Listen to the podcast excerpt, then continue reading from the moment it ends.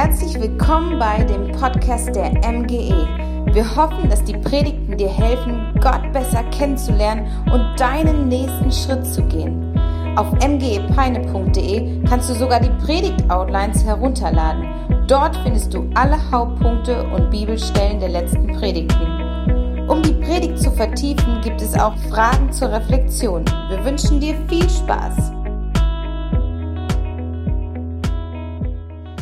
Und ich weiß noch, dass diese gelbe Telefonzelle eine sichere Burg war für uns Kinder, wenn der Hund Harras wieder sein Unwesen trieb und kleine Kindern hinterherjagte. Und ich kann mich noch sehr gut erinnern, wie ich mich dort in dieser Telefonzelle versteckt habe und der Hund rings um diese Telefonzelle gewandert ist und darauf gewartet habe, dass ich rauskomme wahrscheinlich habe ich deswegen heute noch Respekt vor Hunden, vor großen schwarzen Hunden.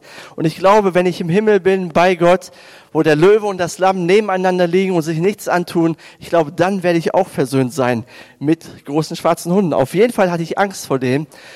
Man versteht ja auch warum. Und ich glaube, jeder Mensch, jeder, der hier sitzt, hat irgendwelche Ängste vor irgendwas. Manche sind hier, die haben vielleicht Flugangst. Die würden auf keinen Fall fliegen. Manche haben Angst vom Zahnarzt oder vor der Achterbahn. Oder manche würden niemals Autobahn fahren, vor allen Dingen nicht die A2, die so viel befahren ist. Manche haben Prüfungsangst. Oder manche haben Angst, in eine neue Umgebung zu kommen. Oder Angst, neue Menschen kennenzulernen. Oder überhaupt von Menschen. Wir alle kämpfen mit Ängsten. Aber es gibt auch die existenziellen Ängsten. Viel, oder viele Menschen haben Angst, krank zu werden sterbenskrank zu werden. Manche haben Angst, ihre Arbeit zu verlieren oder Angst vor Kriege oder vor politischen Unruhen. Manche haben Angst vor Versagen, alleingelassen zu werden, nicht geliebt zu werden, verlassen zu sein, Angst, ein bedeutungsloses Leben zu führen. Und es gibt viele, die auch Angst haben vor dem Tod. Was kommt danach? Was kommt, wenn ich sterbe? Was passiert da mit mir? Und auch einige gibt es, die Angst haben, an Jesus zu glauben an Jesus Christus zu glauben. Und vielleicht bist du hier und du hast schon viel oder schon einiges von Jesus gehört und du hast gehört, es ist möglich, dass es, dass man eine Beziehung mit diesem Jesus führen kann. Eine Beziehung zu Gott haben durch Jesus. Aber du merkst, wie dich etwas zurückhält. Du bist ein bisschen reserviert. Du weißt gar nicht, was du mit dem Ganzen anfangen sollst. Wenn ich Jesus nachfolge, mache ich da nicht einen großen Fehler? Setze ich da nicht aufs falsche Pferd? Verliere ich dann nicht mein Leben, all meine Freiheiten, all meinen Spaß? Will Jesus mir das nicht nehmen? Werde ich dann nicht irgendwie ein religiöser Spinner oder Fanatiker? Menschen haben Angst, Jesus nachzufolgen. Heute feiern wir die Taufe von Emily und von Christina. Und ich freue mich wirklich sehr, dass ihr euch entschieden habt, diesen Schritt zu gehen. Dass ihr mutig seid und auch eure Unsicherheiten und Ängste überwunden habt. Ihr habt entschlossen, wir werden Jesus nachfolgen. Mit Haut und Haaren und mit unserem ganzen Leben. Und wir wollen, dass jeder weiß, hier in diesem Raum, aber auch in der unsichtbaren und geistlichen Welt, wir gehören Jesus. Wir gehören zu ihm und keiner kann uns trennen von ihm. Und in Deutschland, in unserer Kultur, ist es für viele Menschen immer noch befremdlich, dass Menschen sich im Erwachsenenalter taufen lassen, weil in unserem Land die Babytaufe praktiziert wird oder Kindertaufe. Und wenn man sich taufen lässt in unserem Land, dann wird man nicht unbedingt applaudiert für diesen Schritt. Oft wird man hinterfragt, komisch angeschaut von Freunden vielleicht, von Verwandten, von Familie, von Eltern, die diese Erfahrung mit Jesus nicht gemacht haben. Und dann braucht es Mut zu sagen, wir gehen diesen Schritt. Egal was Menschen sagen, egal was Religion sagt, wir lassen uns taufen. Ich werde Jesus nachfolgen und biblisch handeln. Und die Frage ist, wie gehen wir all mit unseren Ängsten um, die wir so haben? Ob es kleine Ängste sind oder die großen Ängste, die existenziellen Ängste. Und in der nächsten Wundergeschichte über Jesus erklärt uns Johannes, wie wir mit unserer Angst umgehen sollen. Und ich möchte die, die Geschichte vorlesen. Wir finden sie in Johannes 6, Vers 16 bis 21. Dort heißt es, als es Abend wurde, gingen die Jünger zum See hinunter, stiegen ins Boot und fuhren los. Sie wollten auf die andere Seite des Sees nach Kapharnaum. Inzwischen war es dunkel geworden und Jesus war noch nicht wieder zu ihnen gekommen. Zudem kam ein starker Wind auf und das Wasser schlug hohe Wellen. Die Jünger waren etwa fünf bis sechs Kilometer weit gerudert, als sie plötzlich Jesus sahen, wie er auf dem Wasser ging und auf ihr Boot zukam. Da packte sie die Angst. Aber er rief ihnen zu, ich bin's, habt keine Angst. Voller Freude nahmen sie ihn zu sich ins Boot, und da waren sie auch schon an dem Ufer, das sie erreichen wollten.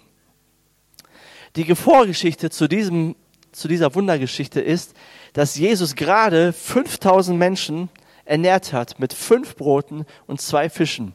Wahrscheinlich waren es mehr Menschen, wahrscheinlich waren es 10.000, 15.000. Damals wurden nur die Männer gezählt. Und die Jünger waren live dabei und haben gesehen, dass Jesus nichts unmöglich ist. Und ich kann mir richtig vorstellen, wie sie hin und weg waren und das erstmal verarbeiten mussten. Ich meine, wenn du das erlebst, wie Jesus aus fünf Broten und zwei Fischen so viele Leute ernährt und am Ende bleiben noch zwölf Körbe über, das ist ja nicht normal. Das musst du erstmal sacken lassen. Und die Jünger wollen weiterziehen und sie fahren, waren mitten auf dem Meer und geraten mitten in einen Sturm. Und das Meer damals hat bei den Menschen große Angst ausgelöst.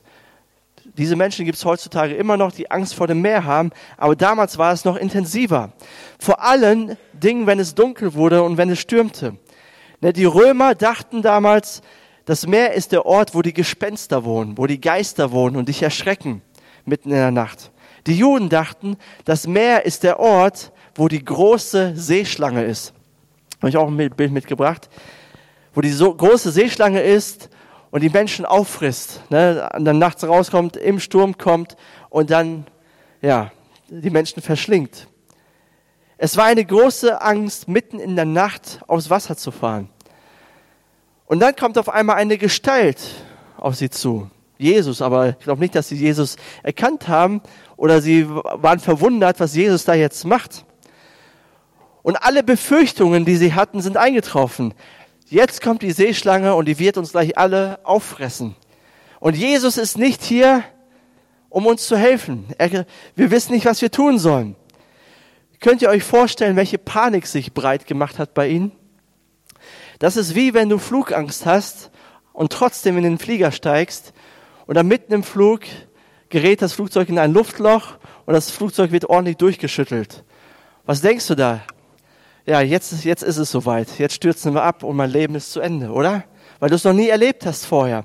Oder du bist beim Zahnarzt und hast eigentlich Angst vom Zahnarzt und dann fängt der Zahnarzt an zu bohren und die Betäubung wirkt nicht richtig. Und du wusstest schon immer, deswegen gehe ich nicht zum Zahnarzt, weil das passieren kann.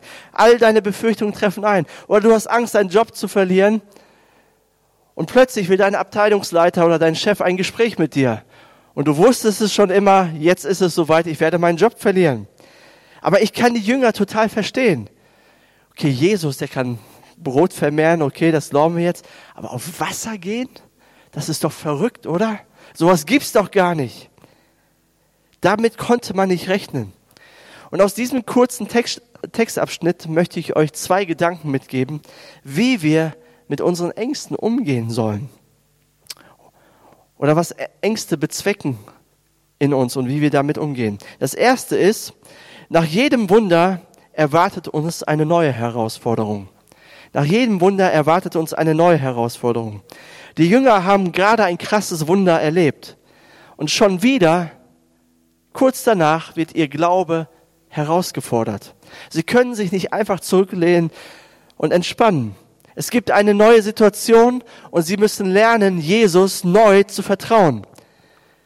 Das sind die harten Fakten des Lebens, aber auch des christlichen Lebens. So ist das. Es wird immer eine neue Herausforderung geben. Wenn man eine Herausforderung gemeistert hat, wartet schon die nächste. Und Jesus selbst hat uns nie ein Leben auf Wolke 7 versprochen, dass alles super wird. Er hat nie gesagt, es wird keine Stürme mehr geben, keine Kämpfe mehr geben, es wird alles easy werden, keine Probleme mehr.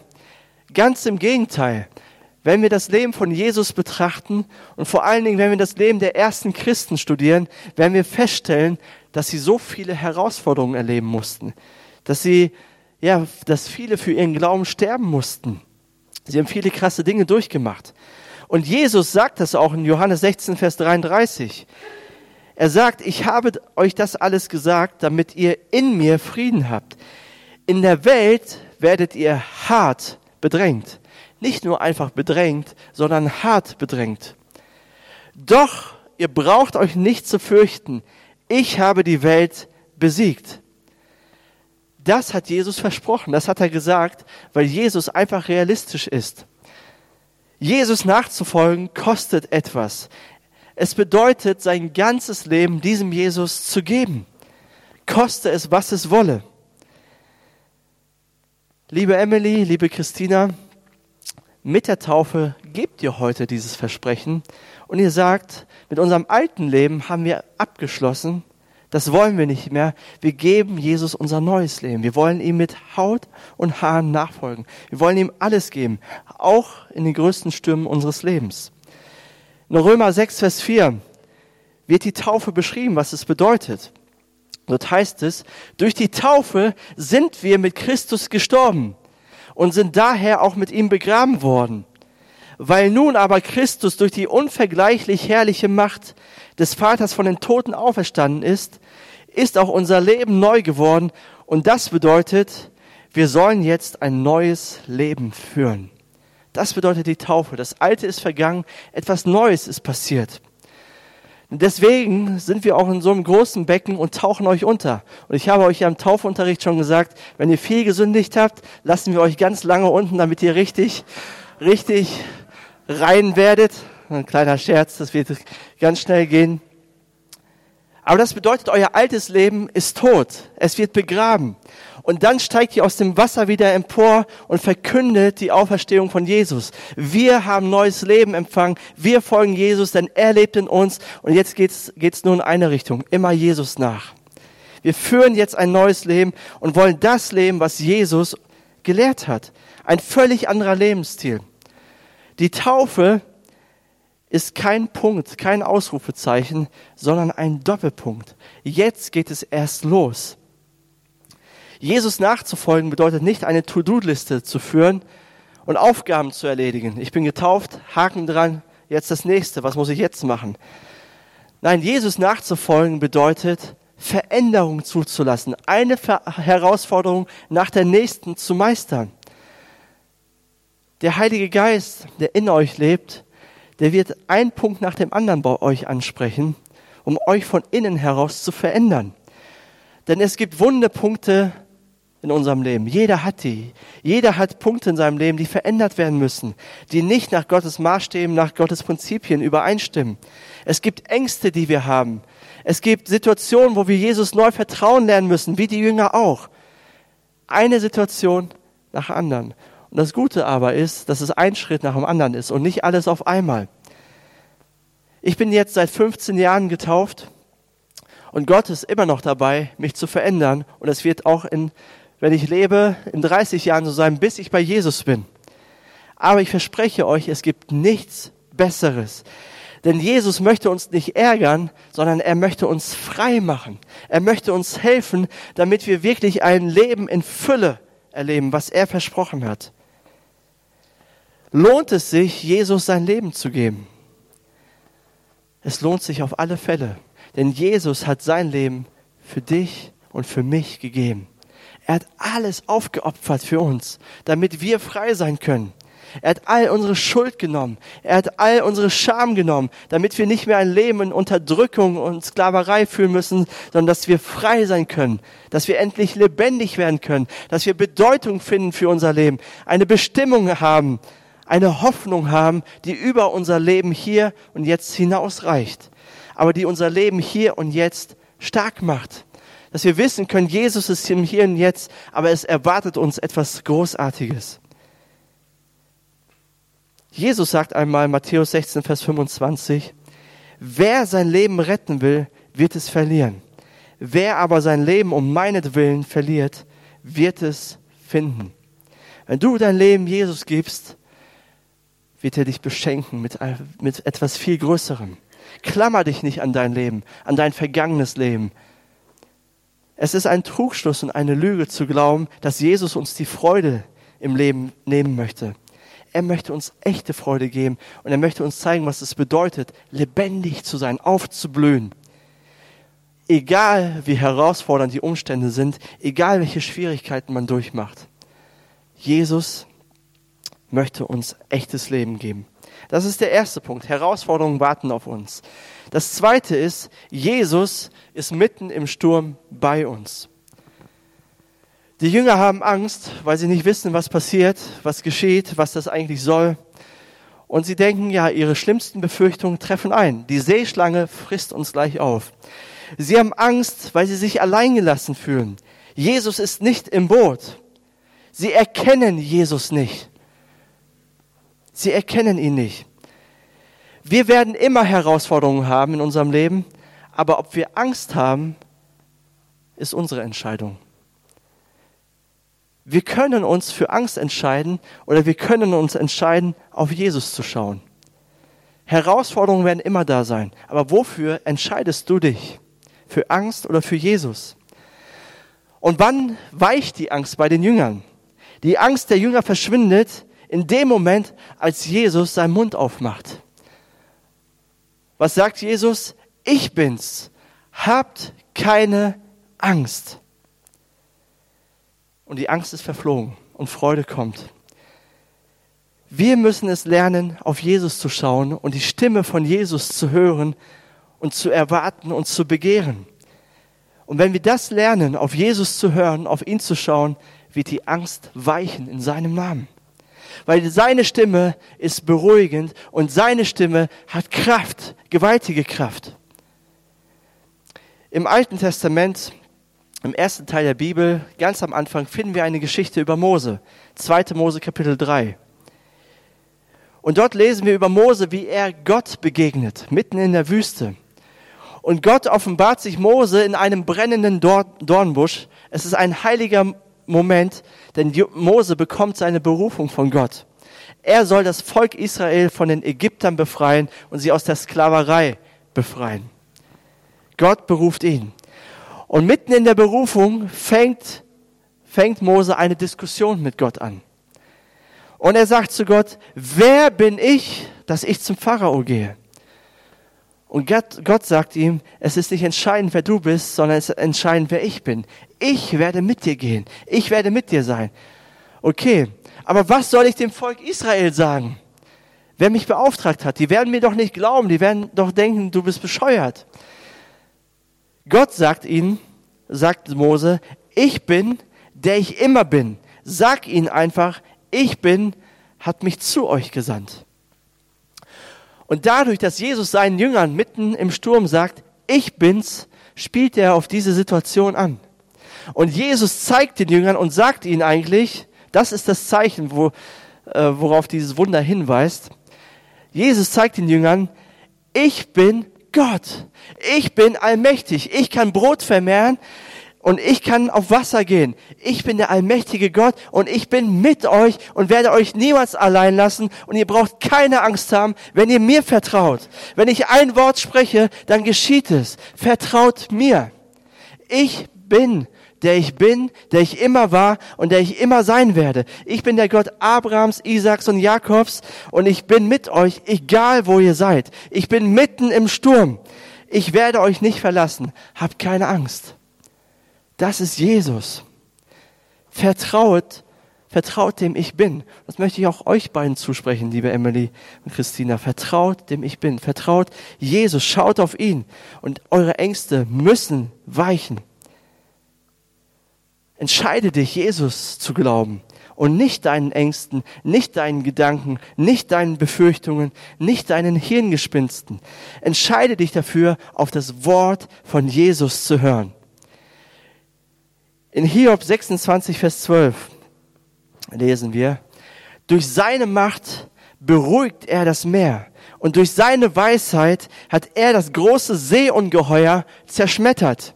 Durch seinen Geist heitert sich der Himmel auf und seine Hand hat die fliehende Schlange durchbohrt. Und dies sind nur einige seiner geringeren, geringeren Werke. Es ist nur ein Flüstern, ein Flüstern seines schöpferischen Wortes. Wer könnte den Donner seiner großen Machttaten verstehen? Was für eine Zusage Gottes. Am Kreuz hat Jesus ein für allemal die Schlange, den Teufel, den Tod, das Seeungeheuer und alle Ängste besiegt. Ein für allemal. Er wurde durchbohrt, damit wir keine Ängste mehr haben brauchen. Weil Jesus am Kreuz sein Leben gab und weil er nach drei Tagen auferstanden ist, brauchst du dich nicht mehr zu fürchten. Er hat ein für alle Mal bewiesen, dass er dich liebt und dass er für dich ist und dass er mit dir ist. Im Garten Gethsemane und am Kreuz litt Jesus Christus Todesängste, damit wir keine Angst mehr haben brauchen, wenn wir ihm vertrauen. Das wird durch die Taufe auch symbolisiert. Liebe Christina, liebe Emily, als Jesus getauft wird, passiert etwas sehr, sehr Schönes. Und zwar heißt es in Matthäus 3, Vers 17, als Jesus im Wasser war, und eine Stimme aus dem Himmel sprach, dies ist mein geliebter Sohn, an ihm habe ich große Freude. Jesus hat über sein Leben und seinen Dienst gesagt, ich höre auf die Stimme meines Vaters. Die Stimme meines Vaters, das zählt. Was er sagt, das zählt. Und Jesus hört von Anfang an auf die Stimme seines Vaters. Das ist mein geliebter Sohn. Ich freue mich über meinen Sohn. Und wenn ihr heute, wenn ihr gleich getauft werdet, proklamiert der Vater, der Sohn und der Heilige Geist in die geistliche Welt, aber auch zu uns. Das ist meine geliebte Tochter Emily. Das ist meine geliebte Tochter Christina. Und ich stehe zu euch ich gehe mit euch. In jedem großen Sturm werde ich mit euch sein. Ich werde euch nicht verlassen. Vertraut mir. Hört mir zu. Ich werde euch nicht im Stich lassen. In den größten Stürmen eures Lebens dürft ihr auf Jesus vertrauen. Wenn ihr durch schwierige Zeiten geht, erinnert euch an die Taufe zurück und erinnert euch daran zurück, was es bedeutet. Das Versprechen, das Jesus euch gibt. Ich bin's. Habt keine Angst. Habt keine Angst. Ich werde euch durchtragen. Jesus hat sich ein für alle Mal für uns entschieden. Für dich, Emily, für dich, Christina. Amen. Und jetzt wollen wir hören, warum ihr beide euch taufen lassen wollt, was Jesus in eurem Leben getan habt. Und kommt einfach mal nach vorne und stellt euch vor und erzählt ein bisschen, warum ihr diesen Schritt wagt heute. Vielleicht startest du, Emily. Ja, vielen, vielen Dank. Ihr dürft euch gerne setzen. Ja, ich bin immer sehr bewegt von den Lebensberichten, warum Menschen sich taufen lassen. Das ist bei jedem unterschiedlich. Bei jedem wirkt Gott anders. Und das ist einfach schön zu sehen. Jesus lebt. Er ist nicht im Grab geblieben, sondern er ist auferstanden und er ist heute noch Realität. Er ist heute noch erfahrbar. Am Ende der Geschichte lesen wir, als die Angst verflogen ist von den Jüngern, dass sie Jesus ins Boot holen. Und es heißt, dass sie voller Freude sind. Die Angst ist gewichen und Freude kam. Sie haben sich gefreut. Durch die Taufe, was Emily und Christina heute machen, holt man Jesus ganz in sein Lebensboot. Man holt ihn in sein Boot, auch in den größten Stürmen. Man sagt, Jesus, du sollst das Steuer übernehmen, du sollst rudern egal wo es hingeht. Und es kommt Freude auf. Taufe ist ein Freudenfest, oder? Das ist etwas Schönes. Und die Taufe ist deshalb auch eine Glaubensentscheidung. Und ich möchte enden mit den Worten von Jesus, die er gesagt hat, was Taufe bedeutet. In Markus 16, Vers 16 schreibt er, wer glaubt und getauft wird, wird gerettet werden. Wer aber nicht glaubt, wird verurteilt werden. Ich möchte heute ganz bewusst drei Gruppen von Menschen herausfordern. Die erste Gruppe von Menschen, die Jesus hier herausfordert, sind die Menschen, die noch nicht an Jesus glauben. Jesus sagt, wer glaubt und getauft wird, wird gerettet werden. Wer aber nicht glaubt, wird verurteilt werden. Vielleicht bist du hier und glaubst noch nicht an Jesus. Du hast ihn noch nicht in dein Lebensboot geholt. Du hast ihm noch nicht gesagt, ich möchte dir nachfolgen, ich möchte dir mein Leben geben. Ich möchte mein Leben verlieren, um dein Leben zu gewinnen. Jesus sagt, wer nicht glaubt, wird verurteilt werden. Das bedeutet, er wird nicht bei Gott sein, nach, nach dem Tod, nach diesem Leben hier. Wird nicht das ewige Leben haben. Aber dafür gibt es eine Lösung. Jesus hat alles am Kreuz getan, damit du Leben bekommen kannst, damit du ewiges Leben bekommen kannst. Und es ist einfach, diesen Schritt zu Jesus zu machen. In Römer 10, Vers 9 heißt es, wenn du mit deinem Mund bekennst, dass Jesus der Herr ist, und wenn du in deinem Herzen glaubst, dass Gott ihn von den Toten auferweckt hat, wirst du gerettet werden. Du bist ein Wort, ein Schritt von Jesus entfernt. Jesus hat alles für dich getan. Er nimmt dich an, er liebt dich, er streckt seine Hand aus, aber Jesus hat uns auch die Freiheit gegeben, uns selbst zu entscheiden für ihn. Er zwingt uns den Glauben nicht auf, weil er sagt, es ist freiwillig. Möchtest du oder möchtest du nicht? Möchtest du, dass ich in deinem Boot sitze oder nicht? Du musst mit dem Mund bekennen und glauben mit deinem Herzen, dass Jesus von den Toten auferstanden ist. Die zweite Gruppe von Menschen, die Jesus mit diesem Vers aus Markus 16, Vers 16 herausfordert, sind Menschen, die an Jesus glauben, und noch nicht getauft sind. Jesus sagt, wer glaubt und getauft wird. Und damit sagt er, Glaube und Taufe gehören zusammen. Das eine geht nicht ohne das andere. Ich kenne Leute, die sagen, ja, ich glaube doch, warum brauche ich die Taufe? Und das hat mehrere Gründe. Vielleicht wurden sie so gelehrt, vielleicht haben sie Angst, in der Öffentlichkeit zu sprechen oder keine Ahnung, vielleicht gibt es irgendwelche Hinderungsgründe. Aber Jesus sagt, Glaube und Taufe gehören zusammen, ist keine Option. Und ich möchte dich einfach liebevoll fragen, wenn du glaubst, warum lässt du dich nicht taufen? Lass dich einfach taufen. Sei mutig, überwinde deine Ängste, schau auf Jesus. Folg, folg ihm, folg ihm nach. Die dritte Gruppe von Menschen, die ich herausfordern möchte, sind Menschen, die ohne Glauben getauft wurden. Ich habe das ja schon erwähnt, in Deutschland haben wir die Kultur auch durch unsere Kirchen geprägt, dass Babys getauft werden, dass sie oder besprenkelt werden. Und Jesus sagt, nein, nein, nein, wartet mal, die Reihenfolge muss stimmen. Erst kommt der Glaube und dann die Taufe. Und im Neuen Testament, im zweiten Teil der Bibel, sehen wir immer nur eine Reihenfolge. Es gibt Verkündiger, die verkündigen das Evangelium, die reden über Jesus. Und dann gibt es Menschen, die so getroffen sind in ihrem Herzen und sagen, ja, ich möchte diesem Jesus nachfolgen. Ich glaube an diesen Jesus, ich glaube an diese Botschaft. Und dann lassen sie sich taufen. Wir sehen immer wieder, und das haben wir auch im Taufunterricht, sind wir da durchgegangen, ganz, ganz viele Bibelstellen. Die Menschen glaubten zuerst und dann haben sie sich taufen lassen. Aufgrund ihres Glaubens. Wir praktizieren heute keine Erwachsenentaufe, sondern eine Glaubenstaufe, eine Taufe aufgrund unseres Glaubens. Jesus sagt, erst kommt der Glaube, dann die Taufe und nicht umgekehrt. Und ich möchte es wirklich liebevoll sagen, aber ich möchte es sagen und ich möchte auch die Wahrheit sagen und euch einladen. Eine Taufe ohne Glauben ist keine Taufe. Nach biblischem Zeugnis ist es keine Taufe. Manche sagen ja, aber ich ich habe später geglaubt. Ich wurde erst getauft und irgendwann in meinem Teenageralter kam der Glaube dazu. Das, wie man es macht und wendet, ist doch egal wie, oder? Eine Taufe mit späterem Glauben zählt auch nicht. Ist auch nicht biblisch. Warum? Weil die Taufe damals nicht aus Glauben, äh, nicht aus Glauben passiert ist, sondern weil andere für dich geglaubt haben. Das biblische Zeugnis ist eine Taufe aufgrund des Glaubens. Kein Mensch darf dir den Glauben aufzwingen, darf sagen, was du später werden sollst und was du machen sollst, sondern Gott mutet es uns zu und gestattet es uns, Menschen, jedem Einzelnen, dass jeder selber entscheiden darf, ob ich glauben möchte oder nicht glauben möchte. Jesus, der Christine hat das so schön gesagt, sie folgt dem Beispiel von Jesus.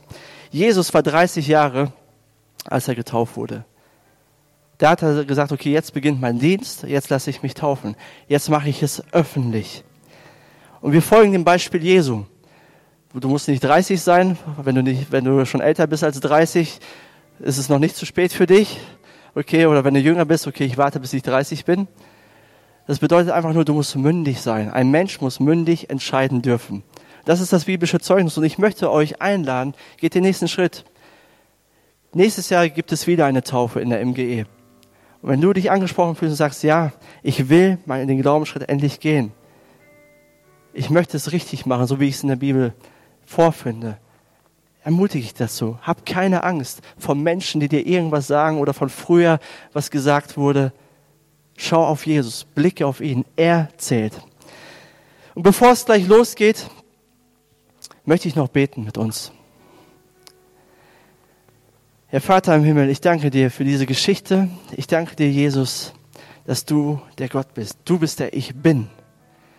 Du bist derjenige, der alles kann, dem alles möglich ist. Du gehst auf Wasser und du stillst den Sturm. Dir können wir vertrauen. Herr, du willst uns das Leben nicht nehmen, sondern du willst uns das echte Leben geben. Danke, Jesus. Danke, dass du zuverlässig bist. Dass wir, dass wir zu dir kommen können, dass wir ja zu dir beten können. Und du erhörst unsere Gebete, dass du real bist. Und ich möchte eine Frage stellen heute, heute Nachmittag. Wenn du hier bist und sagst, ja, ich glaube noch nicht an Jesus. Ich habe Jesus noch nicht mein Leben gegeben und ihn noch nicht ins Lebensboot geholt. Aber ich möchte es tun. Ich möchte Jesus auch nachfolgen, so wie Christina das tut, so wie Emily das tut. Ich möchte heute diesen Schritt machen. Ich möchte diesen Schritt gehen. Möchte ich dich einladen, diesen Schritt zu tun. Und hier in der MGE machen wir das so, dass wir unsere Hand ausstrecken, damit ich für dich beten kann, damit ich dir helfen kann, den nächsten Schritt zu gehen. Alle Augen sind geschlossen. Und wenn du sagst, ja, ich möchte Jesus nachfolgen, ich möchte ihm heute mein Leben geben, endlich mal, dann streck gerade deine Hand aus. Wer ist hier, der sagt, ich möchte, dass Jesus mein Herr ist und mein Gott? Ich möchte ihm nachfolgen. Ich möchte, dass mein Leben endlich, dass es endlich neu wird, verändert wird.